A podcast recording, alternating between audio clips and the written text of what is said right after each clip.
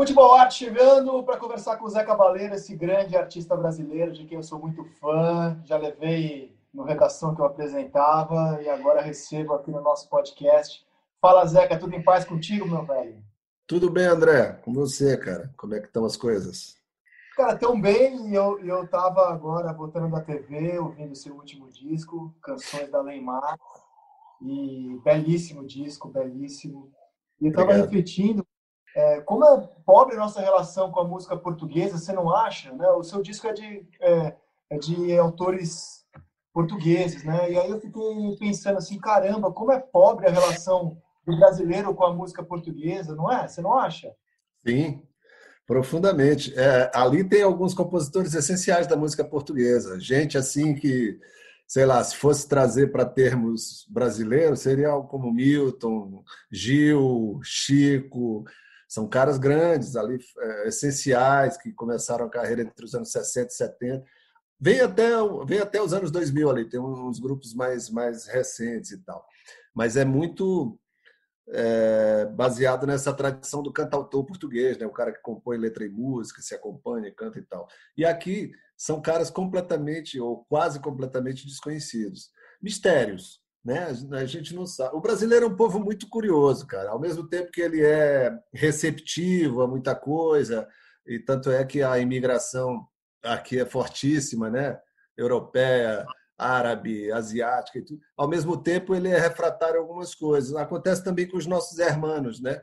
A gente conhece muito pouco da produção cultural argentina, uruguaia, chilena e tão pertinho da gente, né? No caso da América Latina, na América do Sul, ainda tem a desculpa do idioma, né? O brasileiro não se sente, na América do Sul, não se sente muito latino-americano, e aí sempre tem a desculpa, é porque a gente não fala espanhol. Mas no caso de Portugal, a gente não tem essa desculpa, né? E assim, por que, que a gente não conhece os Miltons, os Caetanos, os Chicos de lá? E me parece que a recíproca não é verdadeira, né? A nossa música tem uma penetração maior em Portugal, né?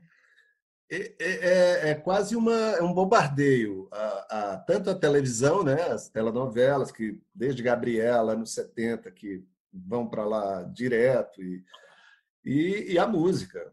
Qualquer artista que surgir aqui, sei lá, no mês que vem aqui, um cara novo, vai ser conhecido lá em Portugal. Vai ter público, porque eles estão ligadíssimos, antenadíssimos na produção.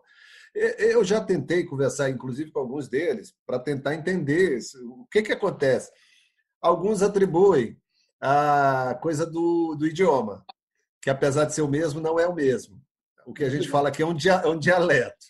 Mas eu fui falar isso numa entrevista que eu dei para uma TV de lá, aí foi a maior polêmica. Teve um povo que entrou lá na, nas minhas redes sociais e falou: Ô Zeca, pare de falar que o que você fala é brasileiro, porque assim você enfraquece a lusofonia. Eu achei o argumento dele razoável, de fato. Agora, tem essa dificuldade, a gente não tem intimidade com com as canções, com o cinema de lá, com a, tele, com a produção televisiva. O português de Portugal ainda está no nosso imaginário, muito como aquela coisa da anedota, né? que é a vingança do colonizador, a gente fica fazendo piada para se vingar, para se vingar deles. e fica ali naquele imaginário meio folclórico do português, bigodudo. Não, Portugal é um país hoje moderno. Tem rap, tem rock, tem música eletrônica, entendeu? Não é mas para o brasileiro médio ainda fica um pouco naquele lugar ali, é, aquele imaginário antigo, folclórico. Né? Sabe que eu acho que tem uma relação com o futebol também aí? Por exemplo, no ano passado a gente teve o Jorge Jesus aqui e começamos a falar um pouco mais do Benfica e tal. Vários brasileiros jogaram, fizeram história nos times portugueses. O Jesus, quando veio, a gente se espantou sobre como um português conhecia em detalhes os nossos clubes. Pô, como é que ele sabe, conhece o elenco do Flamengo? Como é que ele conhece o elenco do Atlético Mineiro? Se você acessar os jornais portugueses, né, o A Bola, o Record, eles cobrem o futebol brasileiro. Eles têm notícias do futebol brasileiro, que para eles não tem grande importância também, né? E aqui a gente não cobre. Aqui a gente praticamente não fala do futebol português, a gente fala de clubes franceses, de clubes ingleses, espanhóis, e mesmo o futebol português também não tem penetração no Brasil. Não tem. Como a gente não fala do futebol argentino, né? Só quando é, é duelo, duelo de Libertadores, Brasil versus Argentina, mas a gente não fala. A gente fala de Espanha, da Alemanha, da Itália. É, e lá, por exemplo, a importância do futebol brasileiro lá é tão grande que no programa esportivo tem uma parte dedicada só ao futebol brasileiro, transações, resultados e tal, que aqui a gente não tem. Então é muito louco. Ah, certas coisas acabam por aproximar, né? A vinda do Jorge Jesus acho que trouxe uma aproximação, um interesse mútuo, embora que ainda menor daqui para lá, né? De nós para eles, mas começa a ter um, isso cria certas pontes assim. E olha que essa relação vem de longe, né? Já teve, sei lá, Otto Glória no passado, que era um técnico de origem portuguesa, que fez história aqui, e outros tantos. Né? Por exemplo, no, a, a fora o Eusébio, não, não, não, não se tem muito circulação, assim, grandes nomes do futebol português que fazem parte desse imaginário brasileiro. Né? É muito pouco. O, o Filipão foi dirigir seleção portuguesa, né? E aqui no Brasil, não sei se a gente aceitaria o Jorge Jesus dirigindo o Brasil numa Copa. É, o brasileiro é um pouco arraigado assim com essas coisas, é meio bairrista, né?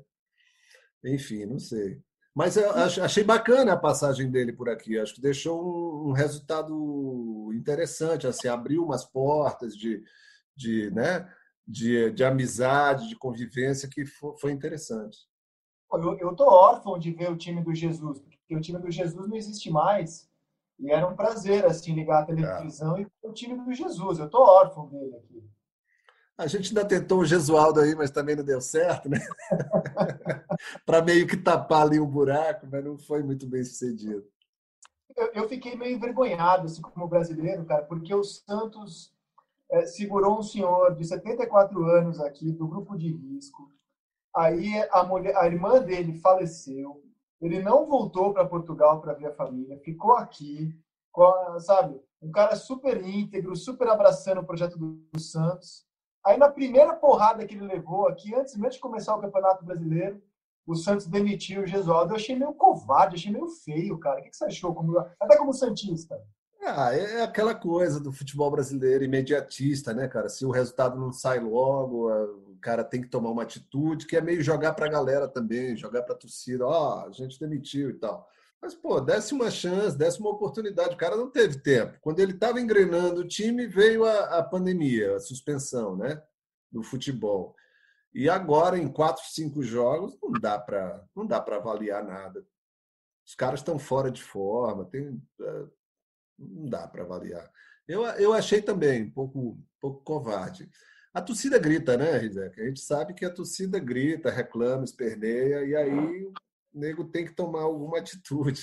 E geralmente a atitude é essa: a corda, a corda sempre arrebenta do lado do, do, do treinador, né? E, e, cobrar desempenho, alta performance, assim, né? No meio de uma pandemia, eu acho que é sempre cruel. Eu quero saber, assim, você como artista, você está conseguindo, cara, manter sua produção? Você está conseguindo ter inspiração? Como é que você tem levado a vida nessa pandemia? Cara, eu tenho produzido bastante, é o que tem me mantido um pouco são, né? Porque se você ficar só lamentando essa catástrofe que a gente está vivendo, que é de ordem sanitária, mas é também econômica, né? e até humana, enfim, comportamental, sei lá, política. Tem muita coisa embutida nesse pacote. Né? É um pacote feio, é um pacote pesado. Então, acho que quando você está produzindo, você, você sabe que você está trabalhando aí quase que normalmente, ou normalmente, é, a gente se a gente vai para um outro ambiente mental, a gente fica mais leve, a gente fica mais feliz, né, mais realizado. Então, eu tive a sorte de um mês antes da pandemia, da quarentena chegar e tal, eu fiz um estúdio na minha casa, um estúdiozinho pequeno, mas com estrutura profissional. Então foi uma dádiva, cara, porque eu me deslocava, eu moro no Sumaré, em São Paulo, e me deslocava até o Butantã, que é um pouquinho longe, para trabalhar. E aí, já um pouco cansado desse deslocamento, acabei fazendo um estúdio. Então, eu estou igual pinto no lixo aqui, me divertindo. Estou fazendo duas trilhas para cinema, um, filme infantil de animação e um outro adulto, catarinense. Estou compondo com vários parceiros. A, a, a pró, próprio isolamento é, é, me trouxe de volta algumas relações assim que estavam um pouco abandonadas. Então, estou compondo com Chico César, estou compondo com Vado, que é um compositor alagoano de quem eu sou muito fã, com a Zélia Duncan, com Fausto Nilo me reaproximei de parceiros queridos, mas que estavam ali, cada um no seu, no seu canto. Né? Então, esse silêncio, essa. Porque isso propicia. O, o cenário é terrível, é dramático, mas pessoalmente você pode tirar proveito disso, né? De experimentar um certo silêncio, menos correria, ficar mais ouvindo a sua voz interior. Isso aí, para quem cria, é muito positivo, muito bom, propício. Ô, Zeca, e logo depois do seu primeiro disco, né, Por Onde Andará Stephen Fry, você já gravou é, autores portugueses, um autor português no caso, né?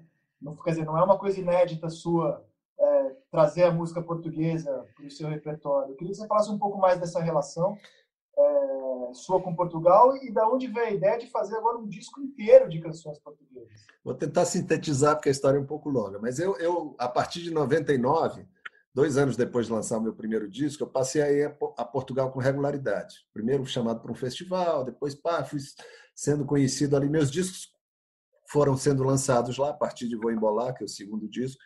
Então, comecei a ir com certa regularidade, pelo menos uma vez por ano, a cada dois anos eu ia fazer uma turnezinha, umas salas, ainda um público pequeno, alternativo, e fui ampliando. Né?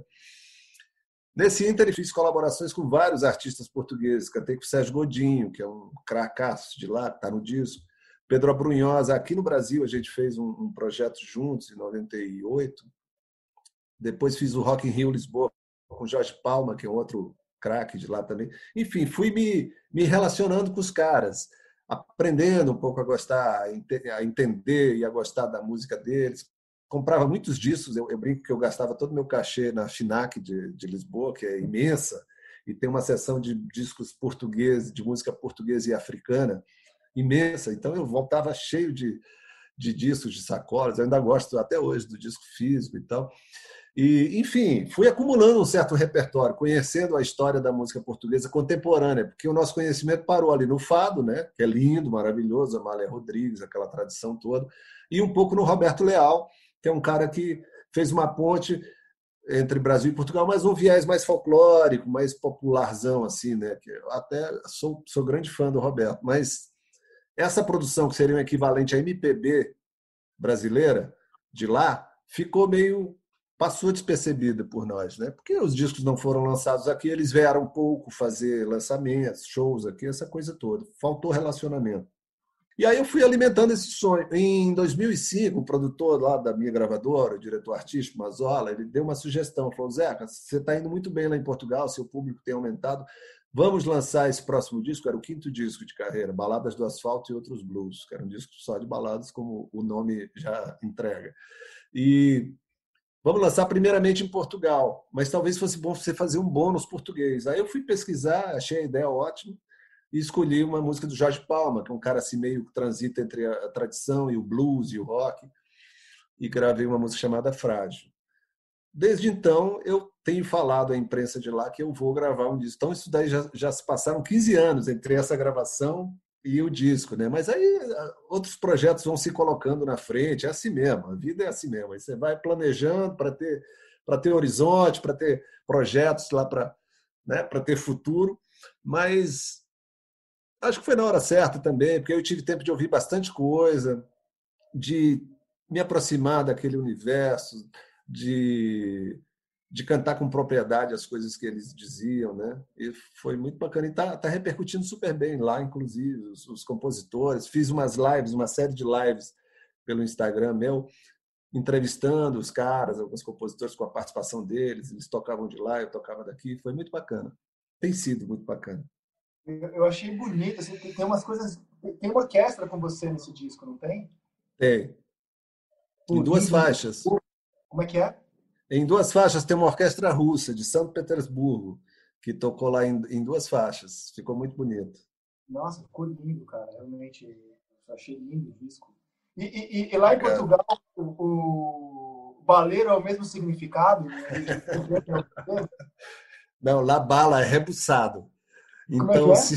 rebuçado, bala é rebuçado. Então, se fosse uma tradução literal, seria Zeca Rebuçadeiro.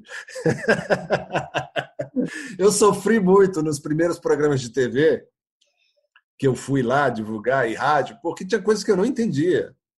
Não entendia mesmo. É aquela coisa de, de palavras com duplo sentido, né? Por exemplo, fato. Fato é roupa. Aí o cara fazia uma pergunta eu falo, sobre fato. Eu falei, desculpa, você pode é, é, fazer a pergunta de novo, não entendi. Então, paguei alguns micos assim. Mas isso foi bom também, porque eu fui entendendo o, o acento. Quer dizer, o acento é nosso, né? Eles falam a língua tal qual ela é. Mas, enfim, eu fui, fui passando a entender melhor e a destrinchar esses, esses enigmas linguísticos assim. Bala é rebuçado, é muito engraçado. É, eu sei que você já contou, inclusive no redação quando eu te levei, mas para quem está vendo pela primeira vez assim um papo nosso, por que o baleiro? Você pode contar aqui de novo? Cara, posso. Essa essa é a pergunta que eu mais tenho respondido ao longo do tempo, mas eu não me importo de responder não, porque a história é curiosa. Eu eu cursei agronomia num primeiro momento. Depois larguei, fiz jornalismo, não finalizei nenhum dos dois cursos, mas no curso de agronomia eu ganhei o apelido de baleiro, por quê? Eu andava sempre com balas, chicletes nos bolsos, sempre gostei mesmo. E, e os amigos, quando queriam algo assim, os outros falavam, pede lá para o baleiro, eu não tenho, mas o baleiro tem, o cara lá é baleiro e tal. Isso foi foi ficando de um jeito. Quando eu comecei a, a trabalhar já quase profissionalmente com música, eu só me apresentava como Zeca. Eu achava divertido ser Zeca, achava provocador, nome brasileiro, curto, popular. Mas algumas pessoas diziam, pô, Zeca não dá, bicho, só, só Zeca não dá. Então você tem que ter um outro nome. e os meus nomes não caíam bem, ou dava cacofonia, o outro não soava legal. Aí alguém descobriu que na faculdade me chamavam de baleiro, começou a me chamar de Zeca Baleiro. Sabe aqueles apelidos que você não gosta? E aí, aí que, eles, que eles emplacam mesmo, sabe? Foi assim com o baleiro. Eu, eu, eu não gostava, achava estranho e tal. Depois eu me acostumei. Hoje eu acho bom, acho, acho sonoro, acho brasileiro, assim, tá tudo certo. É, enquanto isso, no futebol, você não pode ter apelido, né? Apelidos maravilhosos, como o Gustavo Mosquito, é, jogador do Corinthians, querem tirar o Mosquito, o Léo Pelé. Não pode, no futebol não pode mais apelido. Não pode mais. É, o mundo está mudando, né? Eu acho que alguns cuidados a gente tem que ter sim, porque a, a, a, a, a língua ela também afirma preconceitos, afirma exclusões e tudo. Mas eu acho que às vezes tem um certo exagero, né? Então, se, se o Pelé não fosse Pelé, pô, seria o quê? Sim, né? Pelé, é, é, né? E, e, e, Zeca, como é que você define sua relação com o futebol, assim, cara? Como é que ela começa e qual é hoje a sua relação com o futebol? O meu pai não gostava, não era assim muito. Ele gostava de ver, mas nunca vi meu pai chutando uma bola. O esporte dele era outro.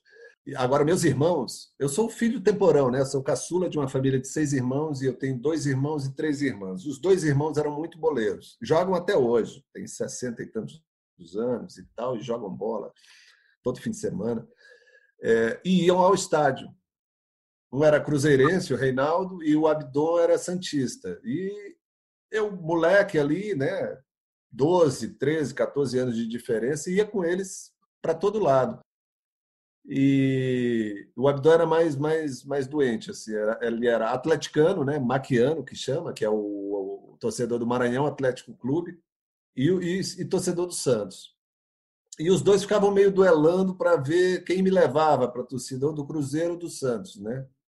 Só que o Abdon agiu mais rápido e me deu um time de botão daqueles em que vinha o, rosto, a carinha do jogador, né? No, no centro ali do. Isso hoje seria impossível, o cara dura um mês no time, né? Naquele tempo ficava um ano, uma temporada, dois anos. Então esse time de botão que meu irmão me deu tinha Carlos Alberto Torres na lateral direita, Ramos Delgado, um zagueiro argentino, Serras, que era o goleiro também argentino, tinha Clodoaldo ainda, Edu e Pelé. Então era, era um bom time, não era igual aquela máquina do Santos com Mengalvio, Dorval, Coutinho e Pepe, mas era um bom time. Então eu fiquei maluco, né, com aquele time. E ainda por cima era o time do Pelé. Então virei santista imediatamente assim.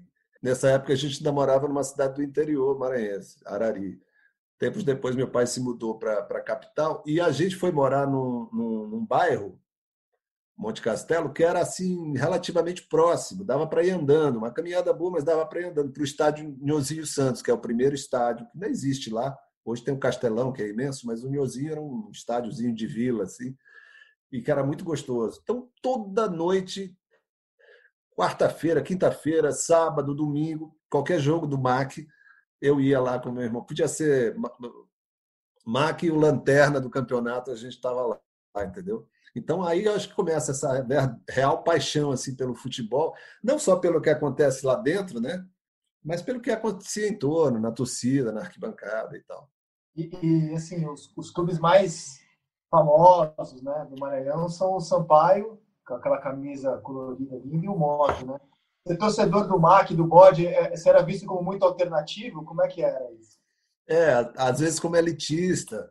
Eu acho assim que no imaginário local, o MAC está assim como uma portuguesa, uma América, sabe? Um time desses nunca foi muito, embora tenha títulos históricos, clássicos, antológicos, não é um time assim eternamente vencedor, né?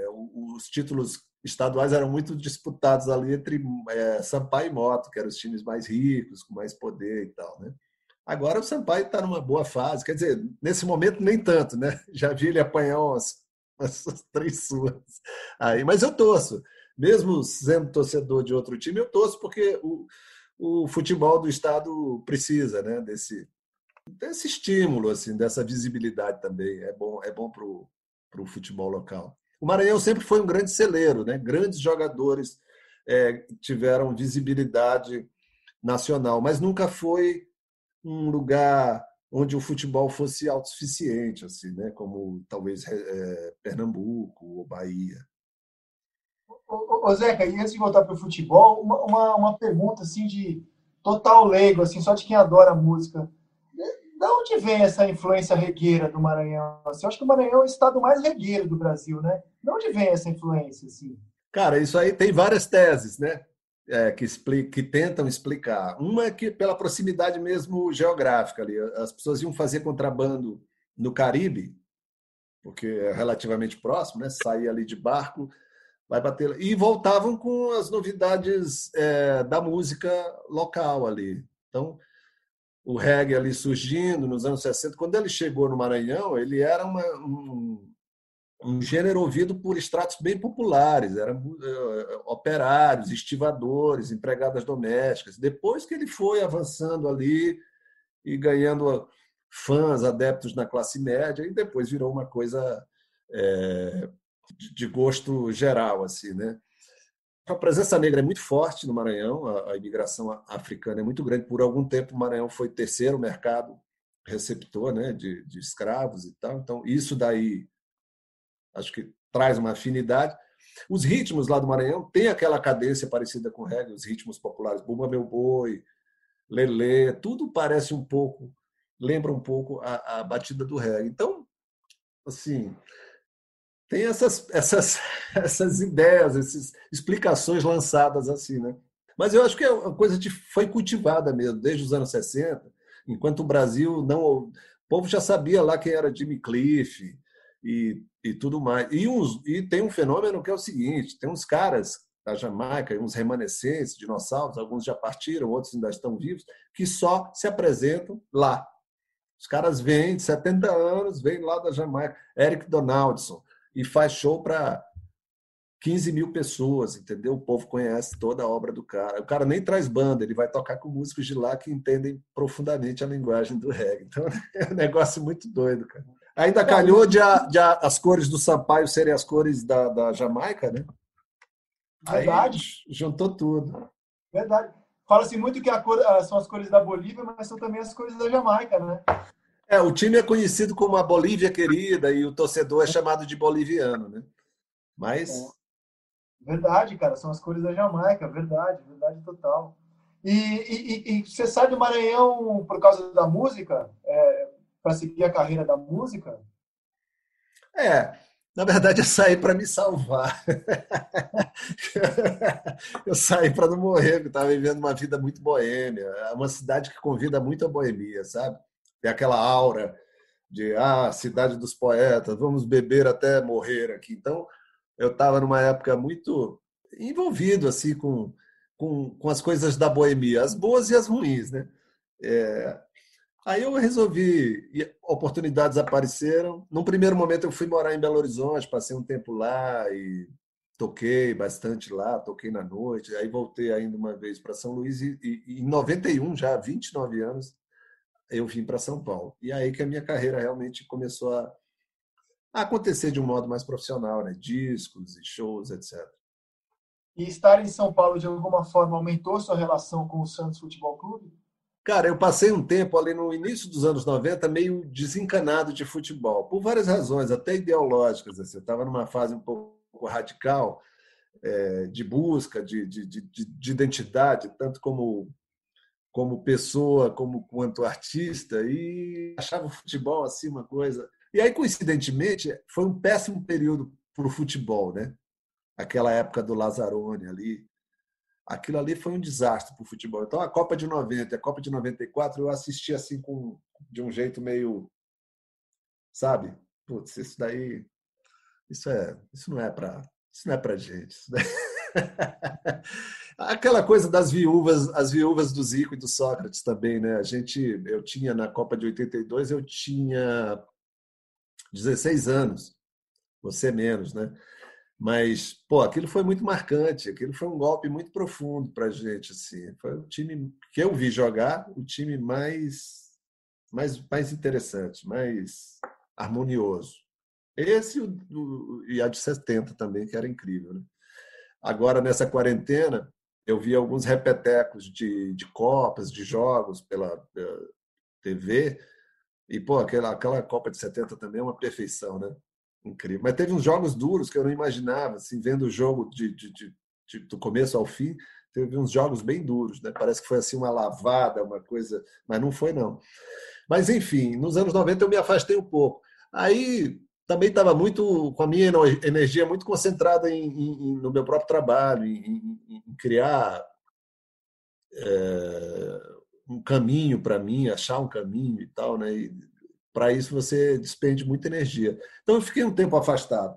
Naturalmente, o, o fato de estar aqui em São Paulo, né, me, me, me, aproximou do Santos, então eu ia a Vila Belmiro com os amigos santistas. Depois nasceram meus dois filhos, que eu consegui que, que ficasse, se tornassem santistas. Eu, Robinho e Diego, né?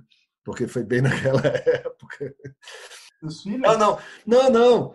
Não, um chama, o garoto chama Manuel e a filha Vitória, mas eu consegui que eles se tornassem santistas muito graças a essa geração do Robinho e do Diego. Porque os colegas da escola eram todos palmeirenses, são paulinos ou corintianos. Então, teve uma vez que minha filha chegou, já santista, ela falou assim: pai, estou pensando em mudar para para Corinthians, sabia? Porque na minha turma só tem corintiano. Eu falei: tudo bem, filha, ache um lugar para dormir e a, a questão está resolvida. Ela falou, não, pensando bem, acho que eu vou, vou continuar santista. Então, assim, é, aí isso me aproximou. Aí os filhos também, aquele programa familiar de ir para o estádio no domingo, a gente adora. Adora ainda, mas fiz muito no início, assim, né? De largar tudo e, pô, vamos, pega o carro, vamos lá para Santos, a gente almoça lá, vê o jogo, volta no começo da noite. Era maravilhoso. Várias vezes no restaurante encontrava Zito, Encontrei várias vezes o Zito lá almoçando com os amigos, né? porque a cidade é pequena, né? É, Doval, encontrei também Abel, uns caras assim, pô, incrível, experiência incrível. Isso me aproximou, certamente. E o, você está falando dos anos 90, é, o Giovanni não, não bateu diferente para você também, é, naquele ano de 95? Porque o Giovanni, cara, foi incrível. Eu, como jornalista, segui muito aquele time. E foi incrível ver o Giovanni jogar naquele Campeonato Brasileiro de 95. Foi. Aquele, a década de 90 foi muito sofrida para o Santista, né? Aquele time. Outro dia eu vi também uns jogos, umas reprises, foi interessante. Camando Caia, Marcelo Passos, Narciso. Jameli. Jameli, foi, foi muito bacana rever, porque, pô, esses caras jogaram há 25 anos e parece que faz 60, né? Porque as coisas se sucedem muito rapidamente no futebol. É... Giovanni é daquela categoria, o craque instável, né? Que a gente nunca sabe como ele vai entrar em campo, né? Se ele vai desequilibrar e fazer coisas maravilhosas ou se ele vai ficar ali meio apagado, meio obscuro. Sempre foi esse cara, mas é brilhante. É, um jogo que eu vi também recentemente foi Santos e Vasco não, Santos e Botafogo, acho que foi uma final, né? E Pô, ele não aparece nunca no jogo. Aí no, nos dez últimos minutos ele faz três jogadas assim que justificam a, a, presença dele no jogo, né? É um cara incrível. Sim, certamente foi é um craque que tem que constar na galeria do Santos. Mas o, o conjunto, o elenco ali era, era meio questionável, sabe? Era sofrido. E, e, e, a prefeitura de São Paulo agora disse que vai modernizar Bu, vai fazer daquilo uma arena. O Corinthians agora tem a sua arena, o Palmeiras tem a sua arena, o Botafogo tem o estádio Milton Santos, o Maracanã é outro palco. A Vila Belmiro assim, é o último bastião do futebol raiz no futebol brasileiro. Assim, naquele estádio que você entra e você respira a história. Até o Gesualdo, quando foi contratado, falou isso. Eu vou comandar um time no mesmo estádio, pequeno, mas um estádio cheio de história, onde o Pelé jogou. Eu torço muito para aquilo nunca ser desativado, o Santos sempre ter a Vila Belmiro como a sua casa, porque assim, até minha família é de Santos. É, aquilo para mim é, não pode ser deixado de lado jamais. Qual é a sua relação com a Vila? Cara, eu adoro ir na Vila. É, tem um projeto em curso, você sabe, né, de transformar aquilo numa numa arena. Eu sou eu sou veementemente contra. Como você falou, um dos últimos bastiões ali tem que manter isso se possível o Canindé. Eu acho que o Canindé vai virar outra coisa, né? Logo, logo.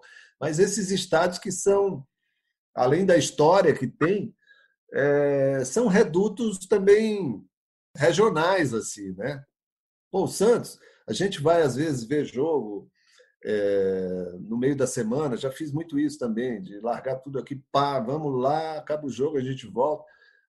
Você vê uns caras que atravessaram a rua, o cara tá de gorro, de pijama, chinelo, foi ali, viu o jogo, volta para casa, anda 200 metros, tá na casa dele, entendeu? Isso daí é muito bacana.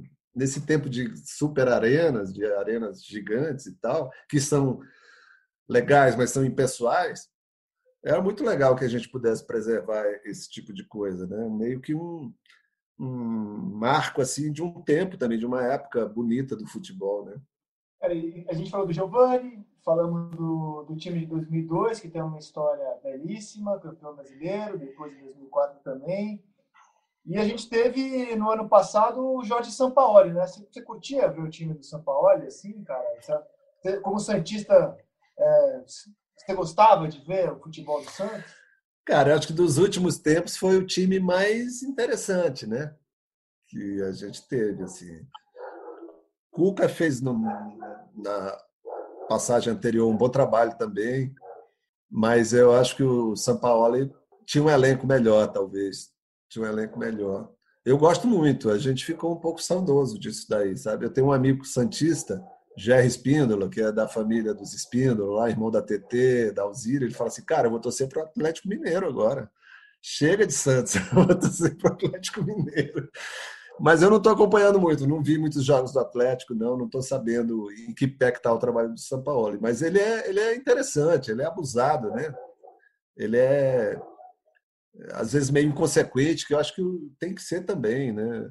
O, o que eu acho, Rizek, é que assim, aqui no Brasil tem um esquema, no futebol mundial, mas aqui a gente tem menos margem para usar, para errar, sabe? É tudo muito pá, o cara tem que acertar.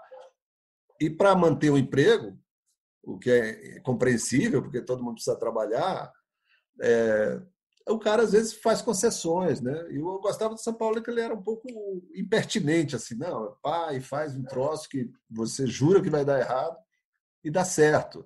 E tinha uma coisa é, motivadora no time, a gente via que o time era muito instigado, assim, aquela coisa, pressão o tempo todo. O time do Jesual tentou, mas não parece que desistia ali dos, dos 20 minutos finais do jogo, parece que jogava um pouco assim a toalha. Aí eu não sei também, tem a ver com preparo, né? Preparo físico, com essa volta da, da, da suspensão aí. Muita gente foi prejudicada, jogadores mais, mais, mais maduros, como Carlos Sanches, você vê visivelmente o cara sentindo o, o baque, né?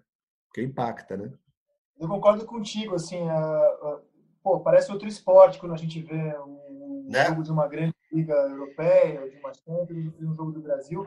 Eu acho que muito dessa explicação é que os técnicos brasileiros aqui jogam para manter o emprego, não para fazer um grande espetáculo, né? Pra, pra, o São Paulo e o Jesus estão nem aí, cara, sabe? Se demitirem eles, vão, vão para outro lugar, vão para outro é país.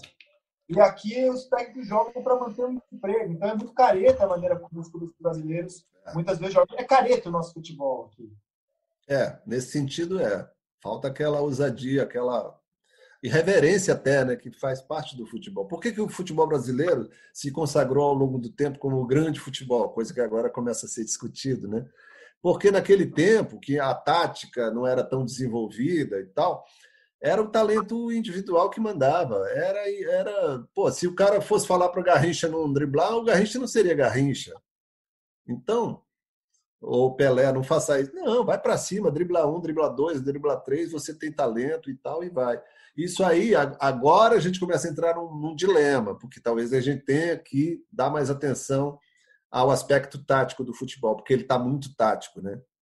É muito difícil um cara brilhante brilhar assim num jogo, num, numa partida, fazer toda a diferença, porque o jogo depende mais do, da coisa coletiva. Mas você não pode conter também esse ímpeto do talento individual, né? Que eu acho que ainda é um trunfo nosso, tá aí, Rodrigo, é, Vinícius, um tanto de, de garoto. Né? Para falar em talento individual, qual é a sua relação de santista hoje com o Neymar? Você torce para o Neymar, por exemplo? Qual é a sua relação com ele? Rapaz, eu, eu celebrei muito aquela chegada, não só do Neymar, como do Ganso. Eu até faz, fiz um prognóstico que falhei, eu achava que o Ganso ia, ia mais longe assim, na carreira, sabe? Pelo menos por hora eu falhei, né? Mas eu gosto pouco hoje do que o Neymar representa, sabe? Como tanto como jogador como como personalidade, assim. Eu acho que ele fez faz um mau uso do que ele conquistou. E a partir de agora, o desempenho dele vai ser sempre ultra cobrado. É, não tem como, não tem como retroceder. E... Mas eu não gosto hoje, assim, não gosto de assisti-lo, acho aquele, aquele aquele jeito meio dele meio snob, meio não é uma coisa que me agrade assim não, tá? Sabe? Você viu Pelé, né? Pelé jogando. Ou Zico, que é outro gênio. É, pô, os caras tinham uma coisa assim tão eu não sei te explicar, não sei achar adjetivo, mas era uma coisa assim tão é, eles estavam tão imersos ali no jogo era tão importante aquilo ali, você via a verdade com que o cara jogava. Nenhum dos dois, por exemplo, foram taxados em algum momento da carreira de fominha. E podiam ser, porque eram hábeis, eram bailarinos, né? podiam fazer. Pelé podia driblar um time inteiro, entrar com bola e tudo. Mas, e eu sempre cito aquele gol, quarto gol da, da do jogo, da, da final de 70 contra a Itália, que tem aquela jogada linda, coletiva, que começa lá no meio-campo com aquelas, aquela, aqueles dribles do Clodoaldo, vai lá pela esquerda, volta, cai no pé do Pelé e ele dá aquele pé, passe açucarado para o Carlos Alberto encher o pé e fazer um golaço. Eu acho aquilo, aquilo tão bonito, cara, aquilo tão tradutor do que eu penso que, que deva ser o futebol, a poesia do futebol, a beleza do futebol, sabe?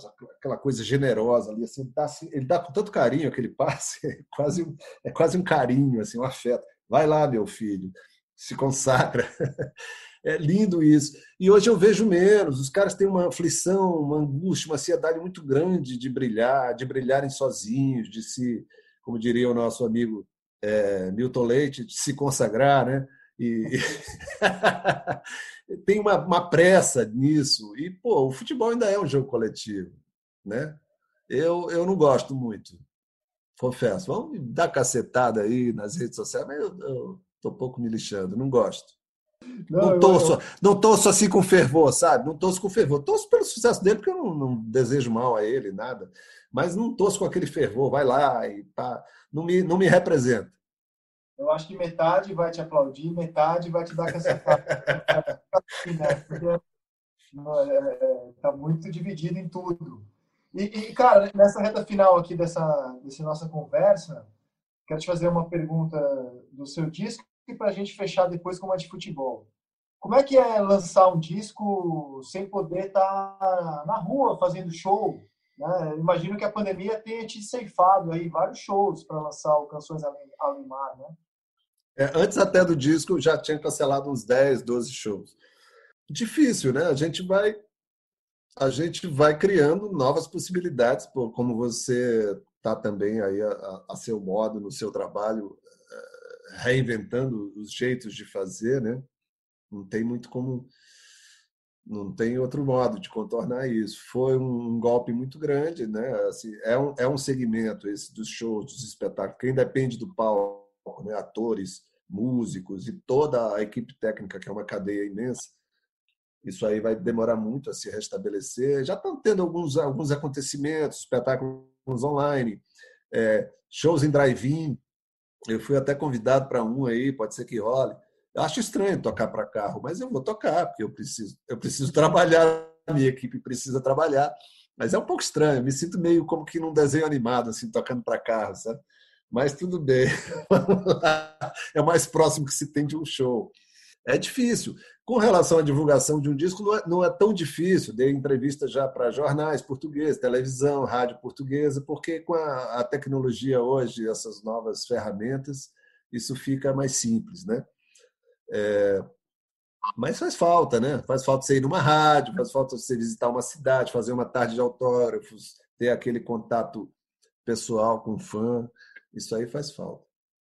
É, eu uma, uma falta danada de, de ir a um show e assim a live é como futebol sem público, né, cara? É estranho pra caramba, né? É legal, é você pode ver o seu artista ali tocar, como a gente pode ver o time que a gente quer, mas sem público perde muito da alma, né? É igual futebol sem público, eu acho live. Né? É porque metade do espetáculo, tanto do futebol como do, do, do show, é, é a, a, a circulação a, da energia, da, da, da, da, dessa troca mesmo, de respeito, de, de enfim, da, da, alegria que se instaura ali nas pessoas que estão assistindo, acompanhando, nesse espírito de celebração que tem, tanto do público com o artista, como do público com o público. Né? Quantas vezes a gente vê num show, num concerto de rock, os caras se abraçando, cantando e tal, porque isso traz uma, uma felicidade interior, assim, né? momentânea. Então, essa mágica do espetáculo nada substitui. A gente vai suprindo aqui, porque a gente tem que suprir de alguma forma, mas nada substitui a, a experiência viva, sensorial, assim, né? É uma experiência sensorial quando você vai num campo, num estádio de futebol. Você quer ouvir o grito, você quer é, conversar, abraçar o cara ou não, enfim, você quer participar daquele ato coletivo ali, né? E, enfim, é o que temos por hora, né?